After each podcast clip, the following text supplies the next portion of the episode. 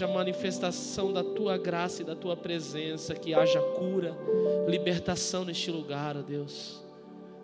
E nós declaramos, ó Deus, que seja feita a tua vontade, somente a tua vontade, Senhor. Aqui, Senhor, na terra, assim como é no céu, Jesus. Amém, Deus. E amém, Jesus. Aleluia, Jesus. Te amo, Jesus. Te amo, Jesus. Te amo, Jesus. Te amo, Jesus. Te amo, Jesus. Te amo, Espírito Santo. Aleluia. Será que você pode abrir tua Bíblia em Lucas capítulo 3?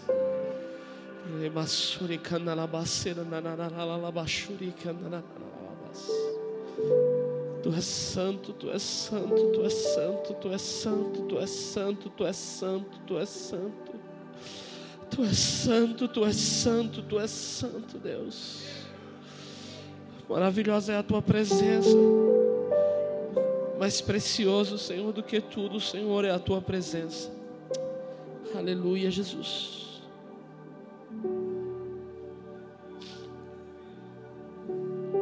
Lucas 3, você achou? Quem não achou, pode acompanhar aqui, NVI, amém. No 15 ano do reinado de Tibério César, quando Pôncio Pilatos era governador da Judéia, Herodes, o tetrarca de Galiléia, seu irmão Felipe, o tetrarca da Itureia, e Traconites, e Lisanias, tetrarca de Abilene, Anás e Caifás exerciam o sumo sacerdócio. E foi nesse ano que veio a palavra do Senhor a João, filho de Zacarias, no deserto.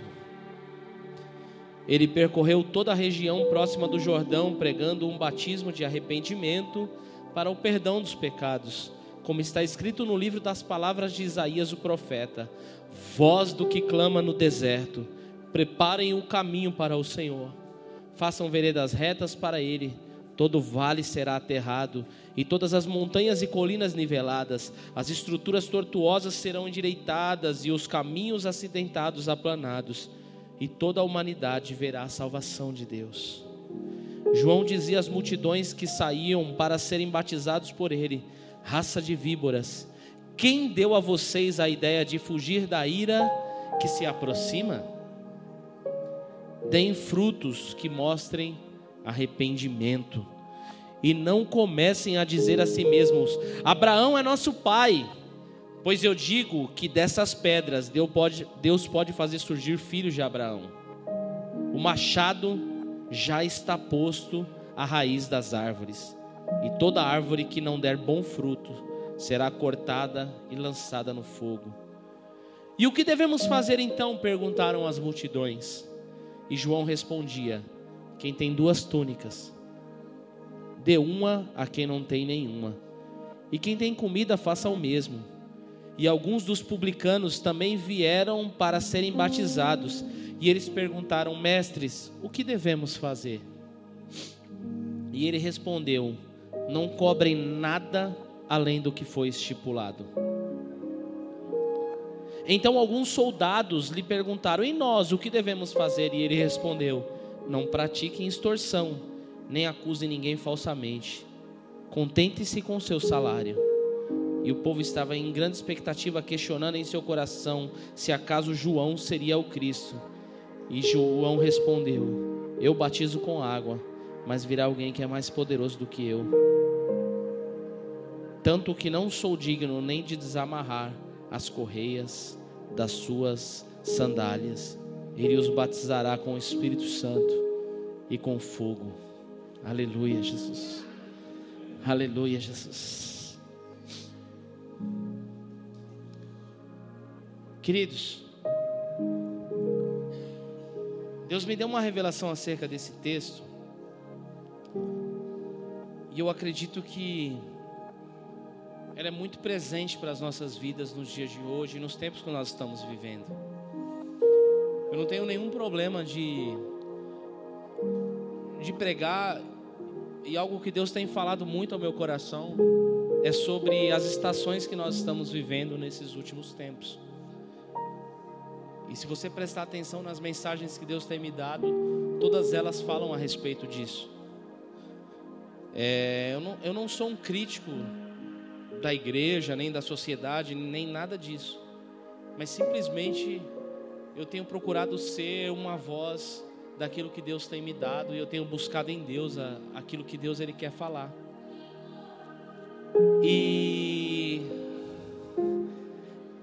João Batista, ele tem uma peculiaridade, até esses dias o pessoal estava brincando aí, dizendo que o João Batista ia pregar, estavam me chamando de João Batista. E não é por causa disso que eu estou ministrando essa palavra, e eu, eu vou sair um pouquinho disso já um, logo, logo. Mas João Batista, ele nasceu num período bem, bem transicional da, da, da igreja da época, do, do, do, povo de Israel.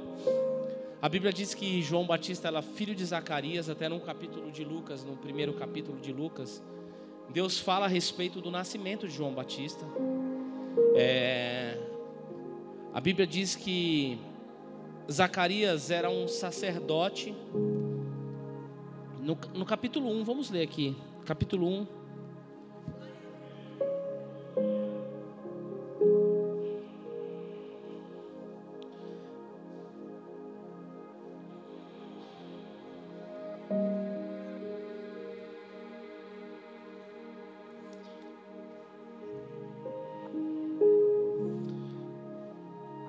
Versículo 5 diz assim: No tempo de Herodes, rei da Judéia, havia um sacerdote chamado Zacarias que pertencia ao grupo sacerdotal de Abias.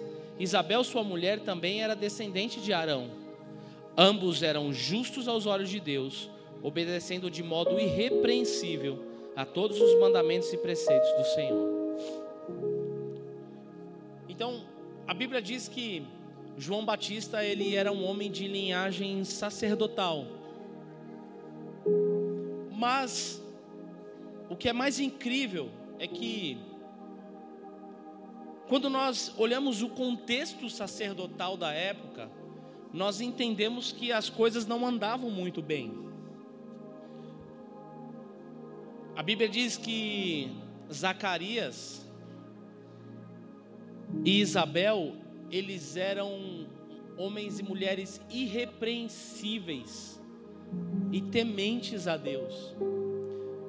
Mas naquele tempo, aí, da Bíblia estava passando um período interbíblico. E de, de Malaquias até, até João Batista se passaram 400 anos de silêncio profético. Total silêncio profético. Então Deus não falava mais com teu povo através dos profetas. E aonde não há profeta, não há instrução. E os sacerdotes da época eles estavam vivendo muito por aquilo que eles achavam que eles deveriam fazer. Tanto que no período interbíblico foram que nasceram algumas seitas da época, como os fariseus, os saduceus, é, é, é, esses homens que Jesus tanto bateu de frente quando no seu ministério, é, eles, é, essa, essa geração profética, eles nasceram no tempo interbíblico de muito estudar, de muito ler, porque a, a Bíblia mostra que eles eram homens estudados, conhecedores da lei, mas não havia revelação profética no coração daqueles homens. E eles estavam fazendo o que? Eles estavam através da lei, usando o conhecimento para interesse próprio, para os próprios deleites, né? para aquilo que eles achavam que era certo. E havia ali um, um, um período de conturbação eh, dos homens de Deus. O silêncio profético, ele era necessário e quando nós realizamos um estudo bíblico, nós entendemos que tudo isso estava no controle de Deus. Para que houvesse a transição, né, e para que viesse a vinda, eh, para que Jesus ele viesse, para que o caminho de Jesus fosse preparado, até o período do silêncio profético era necessário. Porque tudo que era necessário ser profetizado acerca de Jesus já estava profetizado. Tanto que até a vida de, de João Batista já estava profetizada pelo próprio Isaías. A voz do que clama no deserto, endireitai o caminho, preparai o caminho do Senhor. Então, até a vida de João Batista já estava profetizado, já estava tudo pronto, já estava tudo preparado. Mas como o Lucas pregou hoje de manhã, nem sempre as coisas acontecem da maneira que nós achamos que elas devem acontecer. Até os nossos milagres, muitas das vezes, eles precisam ser gerados, eles precisam ser maturados. E a vinda do Senhor Jesus Cristo, ela foi exatamente dessa forma. Mas nesse período de silêncio, muitas coisas na, na igreja, na sinagoga, elas foram distorcidas exatamente pela, pela, pela ausência da voz profética, da ausência da correção. Porque até nesse, nos tempos que nós estamos vivendo, nós temos um entendimento profético um pouco errado né? Porque o profeta, na realidade, Deus nunca levantou os profetas para profetizar bênção ou para fazer revelação do futuro de ninguém. Isso é adivinhação. O, o, o cara que, que fazia a revelação era o vidente, que ele via. Mas a igreja dos tempos de hoje, ela, ela entende que o profeta é aquele que, que fala da nossa vida, que revela o nosso futuro. E não é isso. O profeta é a voz de Deus para a nação. E no tempo onde nós vemos na Bíblia a respeito das vozes proféticas que Deus levantou, a maioria delas, ou 99% das vozes que Deus levantou como voz profética, eram vozes para levantar, para trazer alinhamento, para trazer correção, para pegar os caminhos do povo, endireitar os caminhos, ajustar o que estava errado, colocar tudo no prumo para que Deus ele manifestasse a vontade dele. Mas às vezes nós saímos da nossa casa buscando entender o que, que vai ser no nosso futuro. Nós temos a ansiedade no nosso coração de saber o que, que Deus vai fazer amanhã nas nossas vidas. E quando nós vemos um, uma pessoa que tem um espírito de revelação, as pessoas, as multidões começam a seguir, porque simplesmente para entender o que, que vai acontecer no amanhã. Mas a própria Bíblia ela diz assim: olha, porque estáis ansiosos com o dia de amanhã. Então, por que será que Deus vai levantar e vai ficar levantando o homem simplesmente para saciar a ansiedade no nosso coração? Sendo que nós precisamos ter a nossa confiança no Senhor. E nesse período, ainda com o sacerdócio corrompido, ainda existiam homens, durante esses 400 anos, sempre existiram e sempre vai existir homens e mulheres que não se dobram diante da situação. E Zacarias e Isabel são o exemplo clássico de pessoas, de homens e mulheres de Deus que não se rendem ao que está acontecendo no meio da multidão, ao que está acontecendo no meio do povo. Se nós estamos vivendo em uma geração corrupta, nós podemos ser irrepreensíveis diante de Deus. Se nós estamos vivendo no meio de um país corrupto, no meio de tanta coisa errada, nós precisamos entender que Deus ele vai sempre levantar homens e mulheres irrepreensíveis diante daquilo que ele quer realizar e manifestar. Quando é, Jezabel estava é, estava no momento na, na, na, era de Jezabel um momento de perseguição da igreja quando Jezabel estava perseguindo os profetas, querendo matar todos eles. A Bíblia diz que Elias profetizou contra a casa e contra Jezabel, mas em um certo momento ele se sentiu solitário, ele se sentiu a última bolacha traquinas do pacote, ele se sentiu o último profeta íntegro da geração, e Deus falou assim para ele: Isaías, por que você acha que só você é íntegro? Eu tenho sustentado 70 profetas a pão e água que também não se renderam. Não é só você, cara. Existem homens e mulheres que estão escondidos lá, sendo sustentados a pão e água por mim, que não se renderam e não se dobraram à corrupção dessa geração. Então Deus vai continuar levantando até os dias de hoje, até o período de João Batista e até os dias de hoje, Deus ele vai continuar levantando homens e mulheres que não se rendem, que não se dobram à sociedade, ao que tem sido falado, ao que tem sido pregado, mas que tem os seus ouvidos fitos no Senhor, o seu coração naquele que pode todas as coisas, que não se vão corromper por causa de fama, por causa de sucesso, por causa de dinheiro, por causa de nada disso, vão continuar vivendo uma vida de acordo com aquilo que o Senhor direcionou, com aquilo que o Senhor instruiu, com aquilo que o Senhor colocou nos seus corações. Porque nós estamos acostumados a querer sempre se mover por aquilo que nós achamos que está certo, para aquilo que nós achamos que é sucesso. Mas o sucesso diante dos homens, queridos, facilmente ele pode ser um fracasso diante de Deus.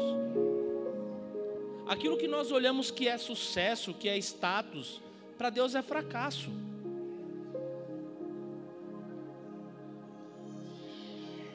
Aquilo que a sociedade diz que é bom, normalmente é ruim diante de Deus. Geralmente os homens e as mulheres de Deus que são separados, santificados, geralmente eles ficam à margem da sociedade. Mas a Bíblia diz que Zacarias e Isabel, que Isabel era estéril e não podia ter filho. Mas na realidade, assim como foi com Ana, não é que Isabel era estéril, que, oh, Isabel, ó, confundi as coisas. Que Isabel era estéril, mas Deus estava guardando o ventre de Isabel para o momento certo, para um momento específico, porque Deus já tinha separado a vida dessa mulher para gerar o profeta que ia preparar o caminho do Senhor. Então João não chegou atrasado. João Batista chegou no tempo certo, no momento que deveria chegar. E ainda que ela já estivesse velha, ela estava sendo guardada para o Senhor, porque ela já era uma escolhida para gerar um profeta que ia mudar uma geração. Você consegue entender que às vezes as coisas que não acontecem na nossa vida não acontecem porque Deus está se atrasando ou porque a gente não é visto pelo Senhor? Porque assim como Ana, Isabel também se sentia excluída, ela se sentia talvez rejeitada, porque naquele tempo, uma mulher que não gerava um filho para o seu marido, ela se sentia mal. Porque ela era, ela era discriminada pela sociedade, por, por tudo, por, por, pela época. E de repente, num tempo onde tudo estava escondido, a Bíblia diz que Zacarias foi sorteado para fazer expiação. E de repente, o anjo do Senhor, Gabriel, veio até Zacarias trazendo uma revelação: Olha, eu quero dizer para você que tua mulher vai dar à luz a um filho e ele vai ser uma voz profética para a geração dele. A Bíblia diz que o próprio Zacarias duvidou daquilo que ele estava ouvindo, porque num tempo onde não existe revelação, não existe intimidade. E apesar de Zacarias ser um homem íntegro e reto, ele não conhecia talvez verdadeiramente com intimidade a voz do Senhor, porque havia um silêncio profético. Não porque ele não, não, não, não era apto a ouvir, mas simplesmente porque Deus não estava falando. E se Deus não estava falando, não havia intimidade com a voz. Então, quando, quando o anjo veio falar com Zacarias, ele ficou perturbado, porque ele não tinha intimidade com aquilo. Ele não estava acostumado com aquilo. O sacerdócio que ele tinha sido aprendido, que ele tinha vivido, não tinha intimidade com a voz de Deus. E todos nós sabemos que ele ficou mudo. Deus falou assim: Olha, você vai ficar mudo até que a criança nasça, para que você entenda que é Deus que está falando e tudo mais. E aí Isabel é, gerou a João Batista. E a, e a Bíblia diz que é, no período contemporâneo onde João Batista estava sendo gerado, Jesus também estava sendo gerado por Maria.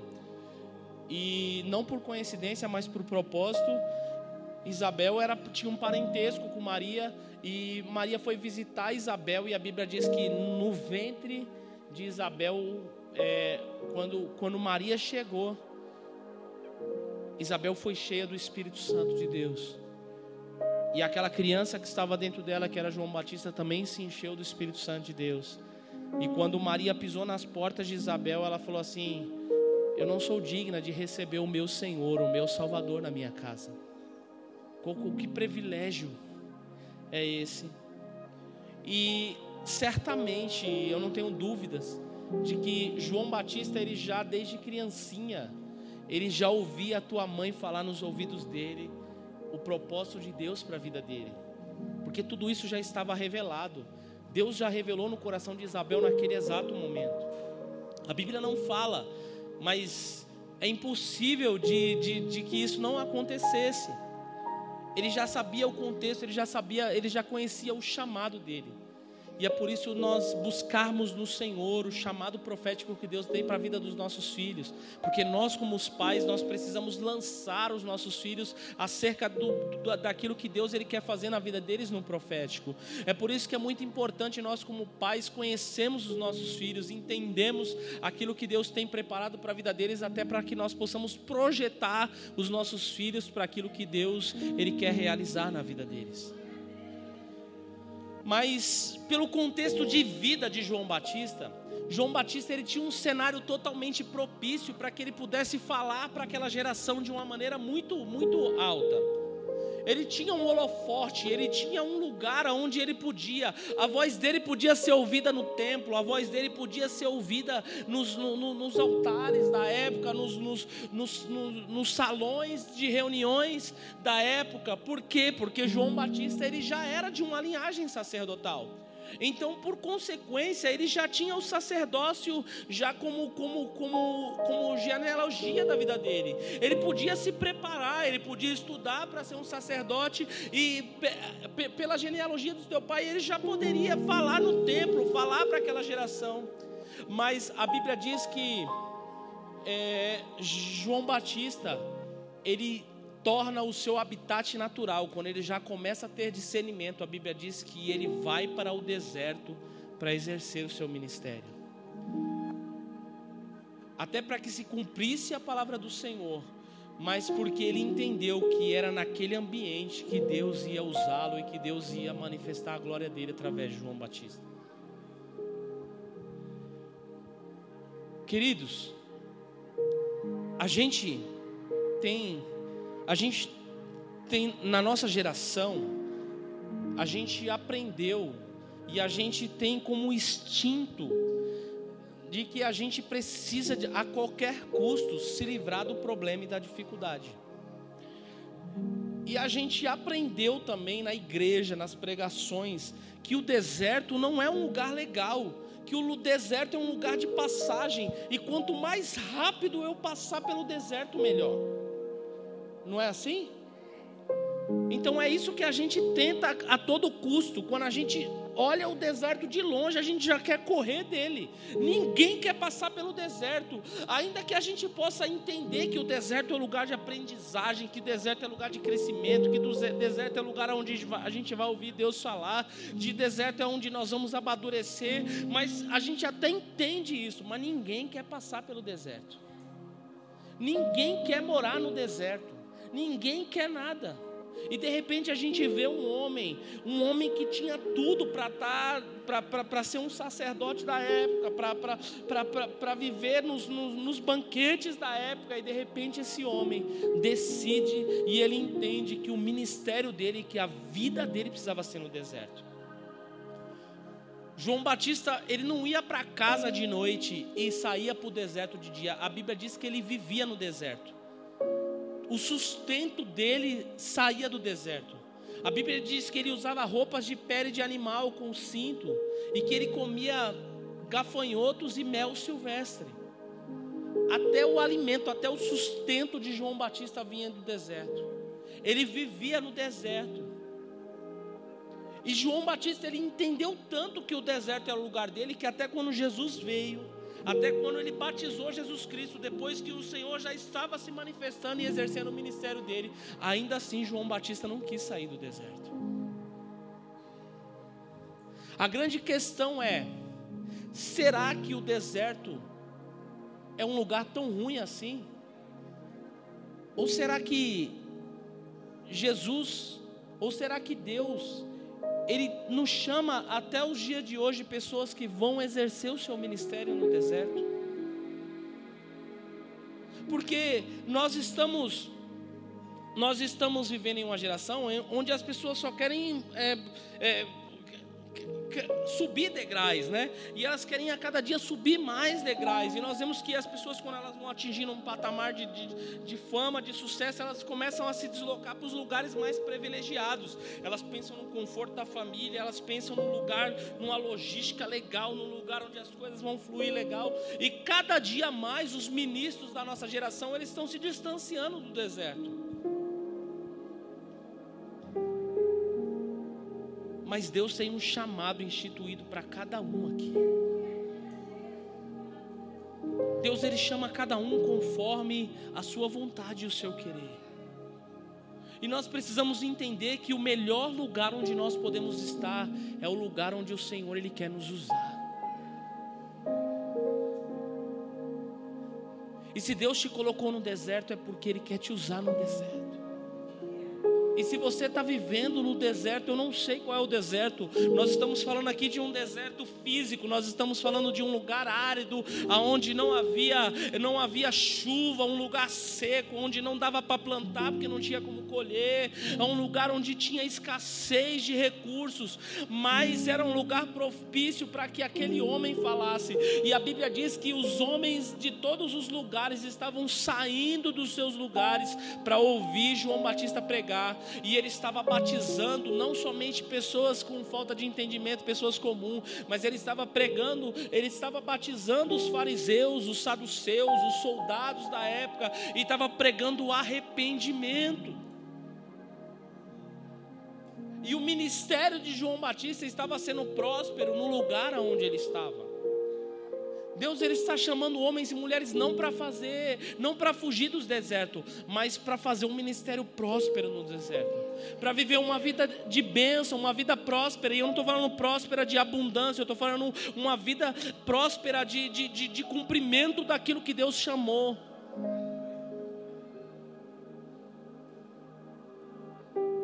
E não sei o cenário da tua vida independente do cenário da vida que nós estamos vivendo, Deus ele quer nos usar aonde nós estamos. Deus ele tem levantado homens e mulheres para exercer ministérios em lugares prósperos. E Deus ele precisa levantar homens e mulheres para viver o seu ministério em lugares de escassez. Existem muitos lugares onde a palavra não consegue chegar. Nós temos muitos lugares onde é, a, a, a palavra não pode ser pregada. Todo mundo quer exercer o seu ministério em lugares de luxo. Todo mundo quer migrar para a Europa ou para os Estados Unidos ou para o Canadá. Mas ninguém quer exercer o seu ministério na África, nas regiões árabes, onde existe guerra, onde existe deserto, onde a palavra não pode ser pregada. Todo mundo quer exercer o seu ministério num lugar de conforto, mas será que verdadeiramente foi para isso que Deus te chamou? Nós precisamos estar sensíveis àquilo que Deus ele quer realizar e fazer nas nossas vidas. Nós não podemos mais tentar balizar o que Deus vai fazer nas nossas vidas porque aquilo que nós achamos que está fazendo sucesso na vida dos outros deixa o ministério do outro. Vamos buscar em Deus aquilo que Deus quer fazer através das nossas vidas. João Batista, ele prosperou o seu ministério e ele cumpriu o seu chamado no deserto. Eu posso falar de outra pessoa, um dos grandes homens de Deus que se moveu poderosamente no deserto, Moisés. Nós vemos que Moisés ele vivia num palácio. Ele foi criado no palácio de Faraó, num lugar onde havia abundância, prosperidade, abundância de todas as coisas. Nós vemos novamente um cenário de um homem que foi criado no meio de muito luxo, de muita riqueza. E de repente Deus fala com Moisés e fala assim: Moisés, eu vou usar você para libertar o meu povo da escravidão. De repente Moisés precisa se levantar contra Faraó, aquele que criou ele, que cuidou dele com, com carinho. De repente Moisés precisa se levantar contra Faraó para libertar o povo que estava vivendo escravizado no Egito. E por 400 anos, aquele povo estava vivendo escravizado, sendo oprimido por Faraó. E de repente Deus, ele entende que é tempo de libertar aquele povo. E a Bíblia diz que quando Moisés ele se indigna, que ele mata um soldado de Faraó porque ele estava açoitando um hebreu. Moisés, a Bíblia diz que Moisés, com medo de ser morto, ele vai para o deserto. E é no deserto que Deus traz a revelação para Moisés. E assim como nós cantamos, principalmente agora que está em evidência, a sarça pegou fogo e não se consumiu. Foi no deserto que isso aconteceu. E numa região desértica, numa região de escassez, a Bíblia diz que uma sarça, que era um capim da época, um, uma, uma coisa que pegava fogo facilmente por causa do calor do deserto. A Bíblia diz que Moisés viu aquela sarça pegando fogo e aquilo não admirou ele, porque aquilo era algo comum acontecer. Mas o que não era comum era aquela sarça pegar fogo e não ser consumida porque como era uma palha, rapidamente ela se consumia. Mas Moisés olhando para aquela sarça, pegando fogo e aquele fogo não se apagava, não se consumia. Aquilo admirou Moisés de uma forma diferente. Ele foi até aquela sarça e Deus, o próprio Senhor, falou com ele assim: Moisés, tire a sandália dos teus pés, porque o lugar onde você pisa é santo. A sandália que Moisés estava usando era uma sandália egípcia. E Deus estava falando sobre os fundamentos que Moisés tinha aprendido até aquele tempo. E Deus estava mostrando para Moisés assim: Olha, Moisés, esquece tudo que você viveu até agora, porque é no deserto que eu vou te usar.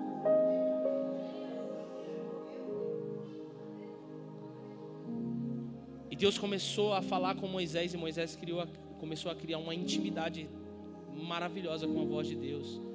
Moisés, ele faz tudo aquilo que nós já conhecemos também ele vai lá, pega o povo do Egito, Deus abre o mar vermelho para o povo sair do Egito, do tempo da escravidão, e Deus leva o povo para onde? Para o deserto. E nós entendemos que o percurso que eles precisavam correr para percorrer para a terra prometida era um percurso curto. Alguns estudiosos dizem que por 40 dias, se eles percorressem aquele percurso em linha reta, por cerca de 40 dias eles atravessavam o deserto para ir para a terra prometida. Mas a Bíblia diz que o povo de Israel ficou 40 anos no deserto. E durante 40 anos, Deus ele se revelou a Moisés de maneira poderosa, de maneira maravilhosa. Mas por que que o povo ficou 40 anos no deserto? Porque o povo precisava aprender algo em Deus. Eles precisavam viver o sobrenatural de Deus. Mas o deserto apesar de ser um lugar de muita escassez, o deserto era um lugar de provisão constante de Deus. E a Bíblia diz que não faltava alimento, não faltava água, não faltava sustento, não faltava abrigo, não faltava calor, não faltava, não faltava aconchego, não faltava é, pra, em nada para o povo. Mas ainda assim o povo vivia murmurando no deserto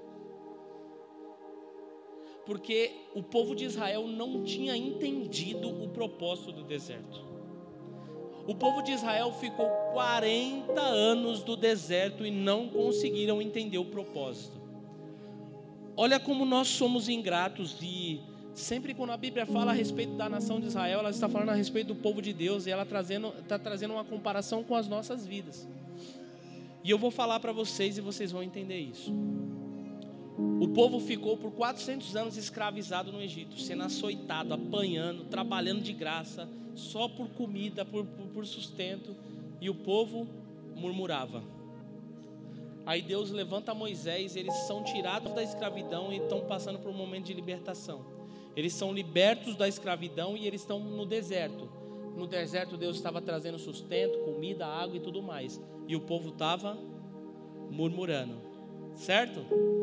E eles estavam caminhando para onde? Qual era a direção que eles estavam caminhando? Terra prometida, certo? Mas quando eles chegam no, na terra prometida depois de 40 anos, a Bíblia diz que são enviados 12 espias para espiar a terra prometida. E o que, que os espias fazem? Eles vão lá, olham a terra prometida, veem que a terra era boa, mas eles veem que lá também habitavam gigantes. E aí eles voltam para falar assim: olha, a terra é boa, mas tem gigante lá sem chance para gente. eu acho melhor a gente ficar aqui no deserto mesmo. Então quer dizer, eles murmuravam, reclamavam do deserto todo o tempo. Mas quando Deus mostra a terra prometida para eles, eles continuam reclamando. Então, a situação ela não define quem nós somos. E se a gente reclama na escravidão, a gente vai reclamar na escravidão, a gente vai reclamar no deserto e a gente vai reclamar na terra prometida. O murmurador, ele murmura em qualquer lugar. Ou você não conhece uma pessoa assim? Eu vou falar algumas coisas, talvez você possa se identificar, mas você pode ficar quieto para ninguém saber que é com você que Deus está falando. Mas quem aqui estava passando por um momento e estava desempregado alguns tempos atrás? E estava orando para Deus e falando assim: Deus me dá um emprego, Senhor, eu preciso sustentar minha família. E aí Deus te deu um emprego. E aí, Deus te deu um emprego. Você, no começo, aquele emprego era maravilhoso, tudo era bom. Mas depois de um tempo que estava naquele emprego, você começou a reclamar. E aí, o emprego que Deus te deu, ele já não era mais bom. E você começou a reclamar e falar assim: ah, Deus, esse emprego, não sei o que lá, blá, blá, blá. começou a falar mal do patrão, não sei o que lá, e começou a reclamar, murmurar, murmurar, murmurar, murmurar. De tanto você reclamar, Deus até te deu outro emprego.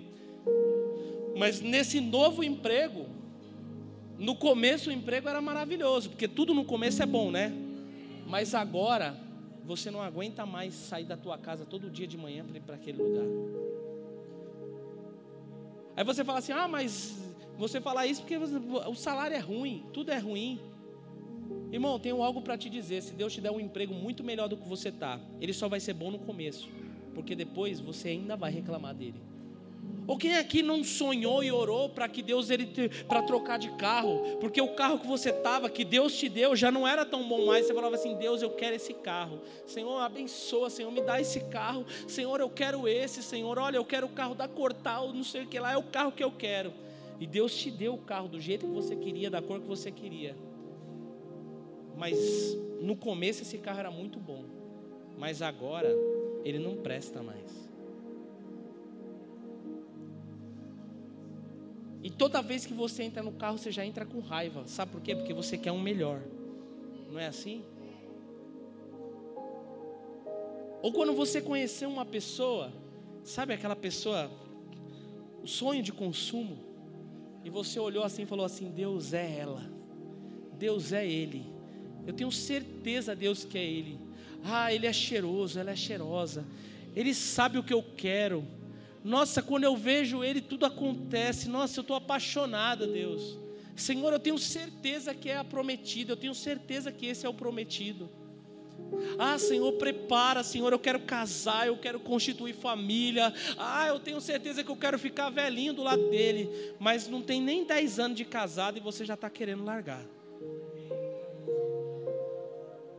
Tem gente que não tem nem cinco, nem dois, já não aguenta mais olhar para a cara do cidadão. Das...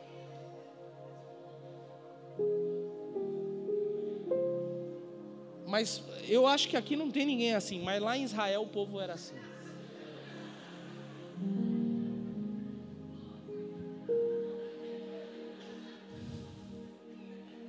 Eu fiz 15 anos, 16, 15 anos de casado, 16 anos que a gente está junto.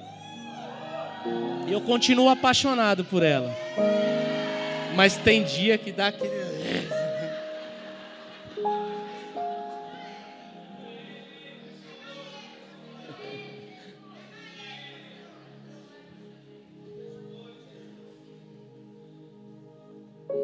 gente é assim.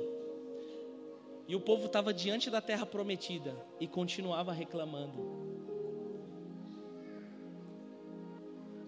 Porque tudo na nossa vida tem propósito.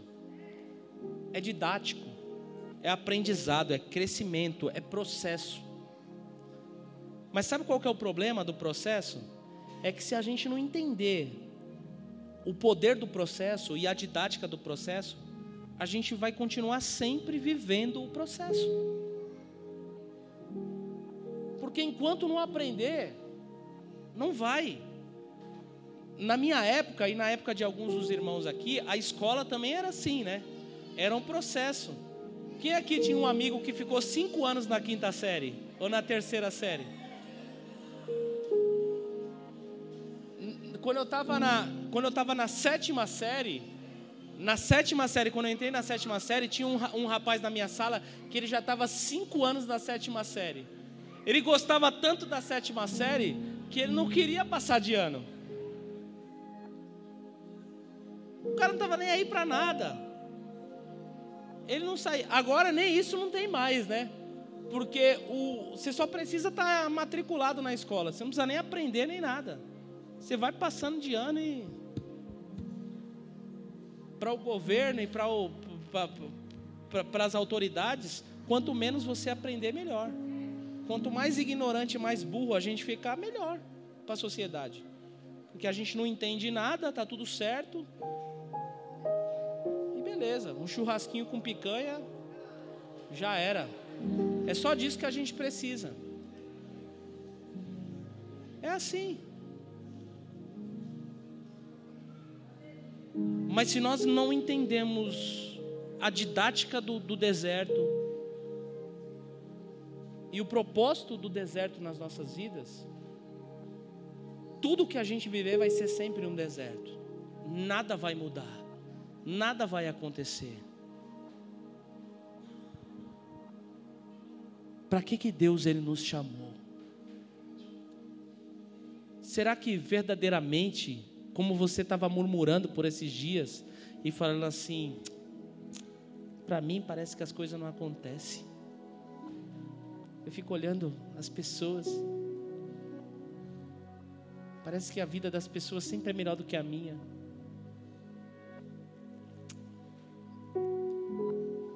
Ah, eu não consigo prosperar. Eu não consigo avançar. Eu não consigo encontrar ninguém que me ama. Eu fico olhando o casamento de fulano de tal, de fulano de tal, tão bom, e o meu casamento é uma droga. Meu emprego é uma droga, minha vida é uma droga. Meu marido é uma droga, minha mulher é uma droga. Meu carro é uma porcaria. Meu pai, é, olha o pai de fulano de tal. Nossa, minha, minha família. Olha a família que eu nasci. Olha, fulano de tal está tão bem, tão feliz.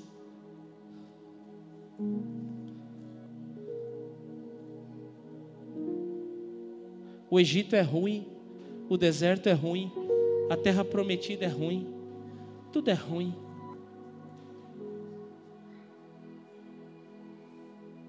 O melhor do lugar do mundo, o melhor lugar do mundo, entenda isso, é o lugar onde Deus nos colocar.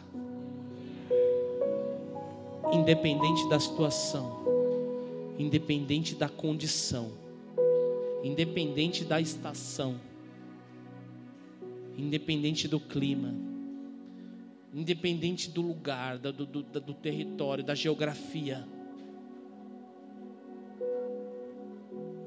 Deus está querendo fazer algo com a minha e com a tua vida, através da minha e através da tua vida.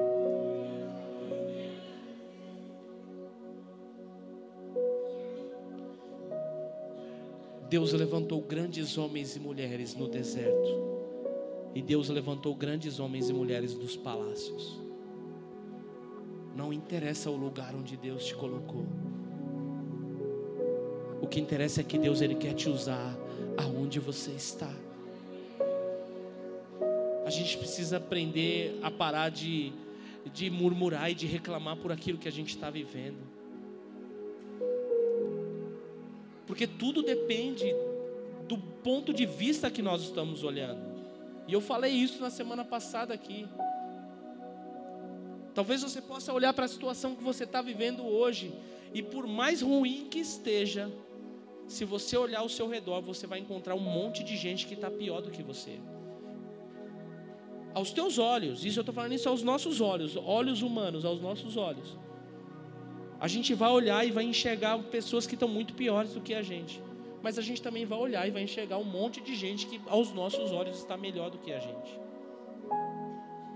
Mas não tem nada a ver com o nosso, o nosso campo de vista. Tem a ver com o plano de Deus. Porque de repente o lugar onde a gente está é o lugar perfeito para Deus fazer aquilo que Ele quer fazer. E a gente está querendo lutar contra isso. A gente está querendo correr da situação. E também não necessariamente seja isso, porque às vezes o lugar que a gente está é o lugar que a gente mesmo se colocou e Deus está mostrando para a gente assim: olha, olha, peraí, ó, você está no lugar errado.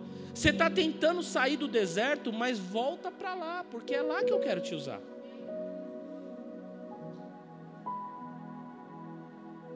Você está vivendo num cenário sacerdotal, como João Batista, crescendo ali no templo, no meio dos sacerdotes, mas não, peraí, não é aqui que eu quero te usar, é no deserto.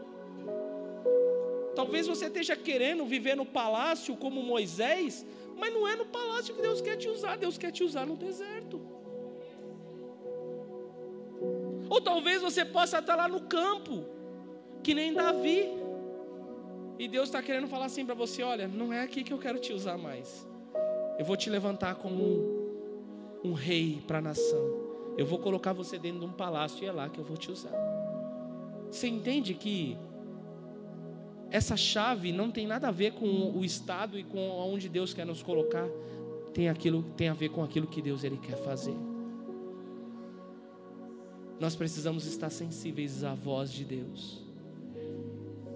Entender que cada um é cada um. Deus ele nunca vai usar duas pessoas da mesma forma. Porque cada um tem a sua, sua peculiaridade, tem a sua particularidade os lugares onde Deus, onde eu posso alcançar, não são os mesmos lugares onde você pode alcançar. A minha geografia, a minha condição é totalmente diferente da tua. E Deus quer te usar exatamente aonde Ele te colocou. Chega de lutar contra a situação.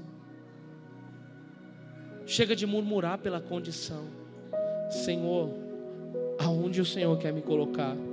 Jesus, está ruim aqui, mas se o Senhor quiser me levar para um lugar ainda pior, Senhor, eis-me aqui. Será que verdadeiramente nós estamos dispostos a isso? Ou será que verdadeiramente nós amamos a Deus, a ponto de nós estarmos dispostos a abrir mão daquilo que a gente quer? abrir mão do sucesso que a gente tem ou que a gente quer ter, abrir mão do emprego que a gente sonhou, de tudo aquilo que a gente lutou, de tudo aquilo que a gente vislumbra, que a gente acha que é legal, que acha que é bom, simplesmente para falar assim: Senhor, eis-me aqui. Se o Senhor quiser me levar para o deserto, me leva. Se o Senhor quiser me levar para o Nordeste, me leva. Se o Senhor quiser me levar para a África, me leva. Se o Senhor quiser me levar para os Estados Unidos, me leva. Se o Senhor quiser me levar para a Europa, me leva. Senhor, eu só quero a tua vontade. Eu só quero a tua presença. Eu só quero o que o Senhor quer para mim. Independente da condição, independente da forma que eu vou viver, independente do meio de sustento, independente de tudo, Senhor. Eu só quero você. Só quero você. Só quero você. Eu só quero aquilo que o Senhor quer para mim. Vamos parar de murmurar pela condição. Porque se a gente é acostumado a murmurar, entenda uma coisa: a gente vai murmurar em qualquer lugar. A gente sempre vai reclamar do que a gente tem. A gente sempre vai querer mais. A gente sempre vai querer algo novo e diferente.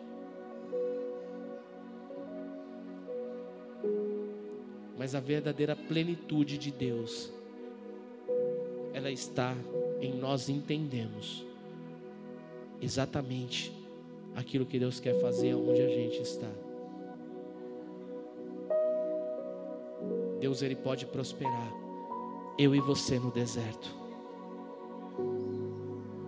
E de repente Deus está te plantando em um lugar de deserto. Porque Deus quer fazer esse deserto florescer. E você vai ser a pessoa, o instrumento que Deus vai usar para fazer esse deserto florescer. Esse lugar onde Deus colocou pode ser um lugar de escassez, um lugar de fome, um lugar de miséria, um lugar de tristeza. Mas é esse lugar que Deus quer fazer prosperar através da tua vida. E para que isso aconteça, eu e você precisa entender que não tem nada a ver com condição, não tem nada a ver com recurso, tem a ver com entendimento se eu e você abrir o entendimento, se colocar na brecha para fazer aquilo que Deus quer fazer, o recurso Deus ele manda. Deus ele muda o cenário. Deus ele muda tudo. simplesmente para fazer cumprir a vontade dEle e o querer dEle através da minha e da tua vida. Talvez você esteja olhando para horizontes que você não deveria olhar.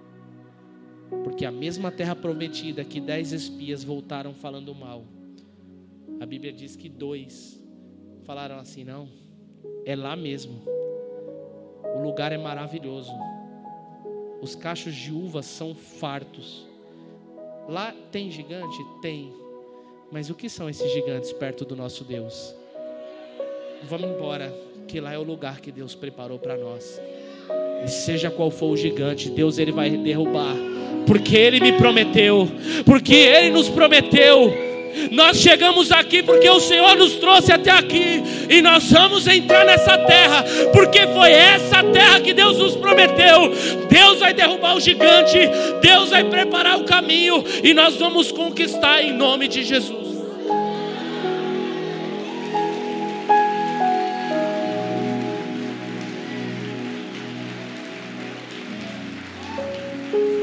Chega! Chega de reclamar, falar assim: Deus me tira do deserto. Nós precisamos começar a declarar para que o inferno ouça: Eu sou a voz que clama no deserto. Eu sou a voz que clama no deserto. E seja qual for o deserto da tua vida, Deus vai usar a tua voz profética para mudar a estação, para mudar o tempo.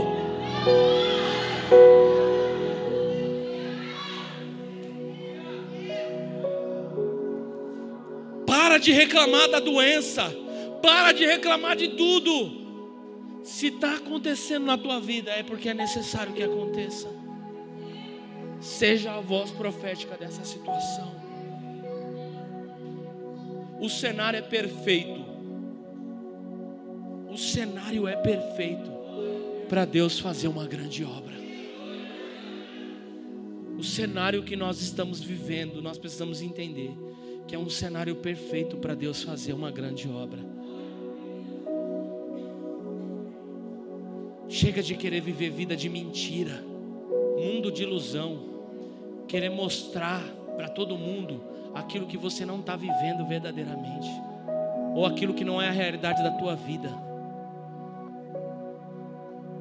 Tá todo mundo usando roupa de sacerdote, não interessa. Eu vou usar pele de animal porque esse é o cenário que Deus me colocou. Tá todo mundo comendo no japonês, mas eu vou comer gafanhoto. E daí? E daí? E daí, se é aqui que Deus me colocou, é aqui que eu vou ficar.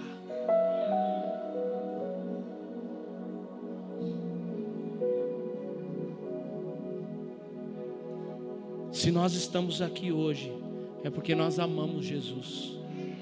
Se nós estamos aqui hoje, é porque nós amamos a Deus. E se nós amamos a Deus, nós precisamos amar aquilo que Deus ele quer fazer através das nossas vidas. Eu te amo, Deus. Seja feita a tua vontade. Eu não vou mais reclamar de nada, Jesus.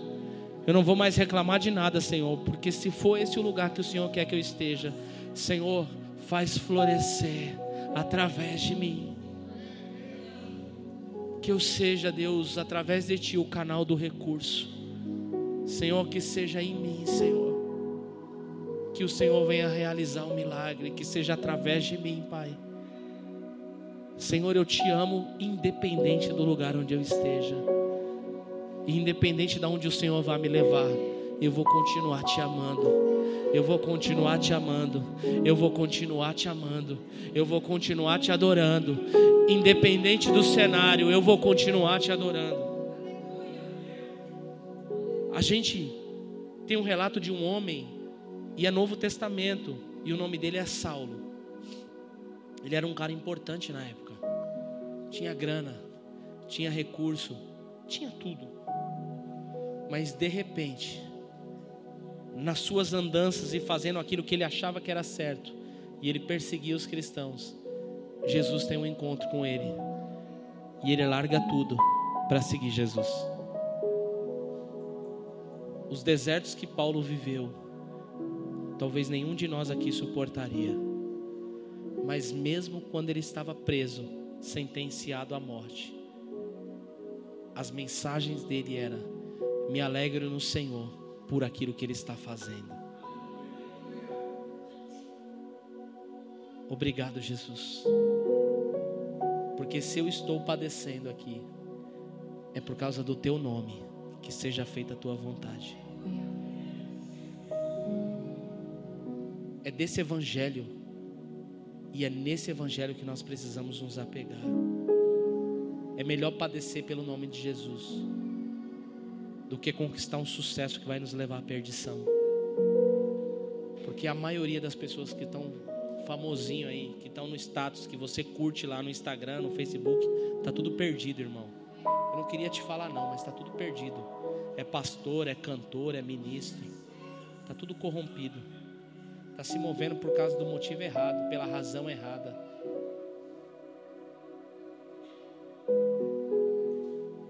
Que você está mais desejando na tua vida, que você mais quer, é simplesmente aquilo que vai te afundar.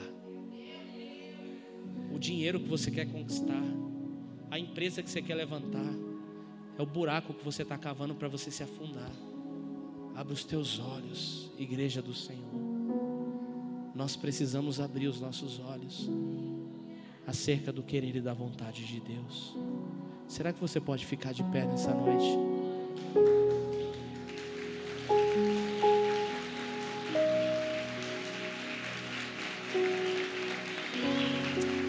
Tu és bom, Jesus. Tu és bom, Senhor. Tu és bom, Senhor. Tu és bom, Senhor.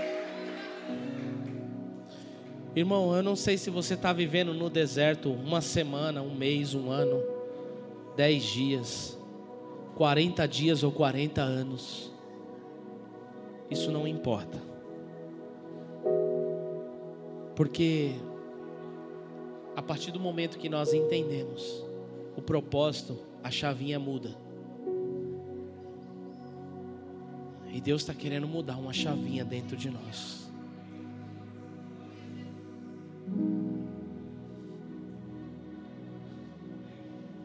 Deus está querendo virar uma chavinha dentro de você, dentro do teu coração. E Ele está te falando assim, filho. Você está percorrendo o caminho errado. Volta para a porta que é estreita. Porque, filho, você está querendo a porta larga. Volta para o caminho difícil. Porque o caminho fácil vai te levar para o buraco. Eleve os teus olhos para o monte de onde lhe virá o teu socorro. Teu socorro vem do Senhor que criou os céus e a terra.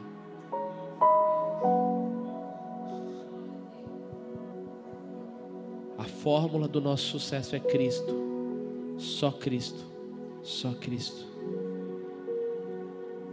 Só que eu tenho uma notícia difícil para te dar. Para seguir a Cristo, precisa carregar a cruz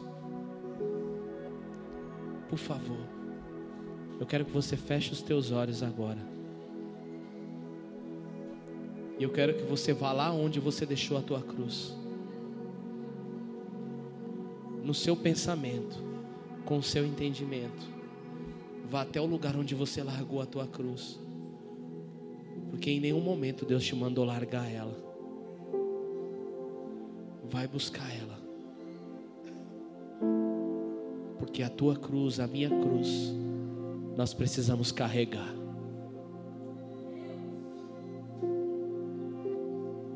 E a nossa cruz, ela só vai se tornar leve quando o fardo dela for o fardo de Jesus. Porque ele diz assim: Olha, o meu fardo é leve, é suave. É o teu fardo que é pesado.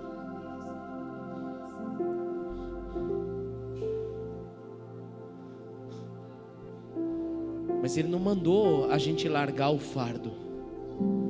Ele não mandou a gente deixar a cruz no meio do caminho. É para lançar sobre Ele. E é nele que o fardo se torna leve. É em Jesus que a nossa cruz se torna leve.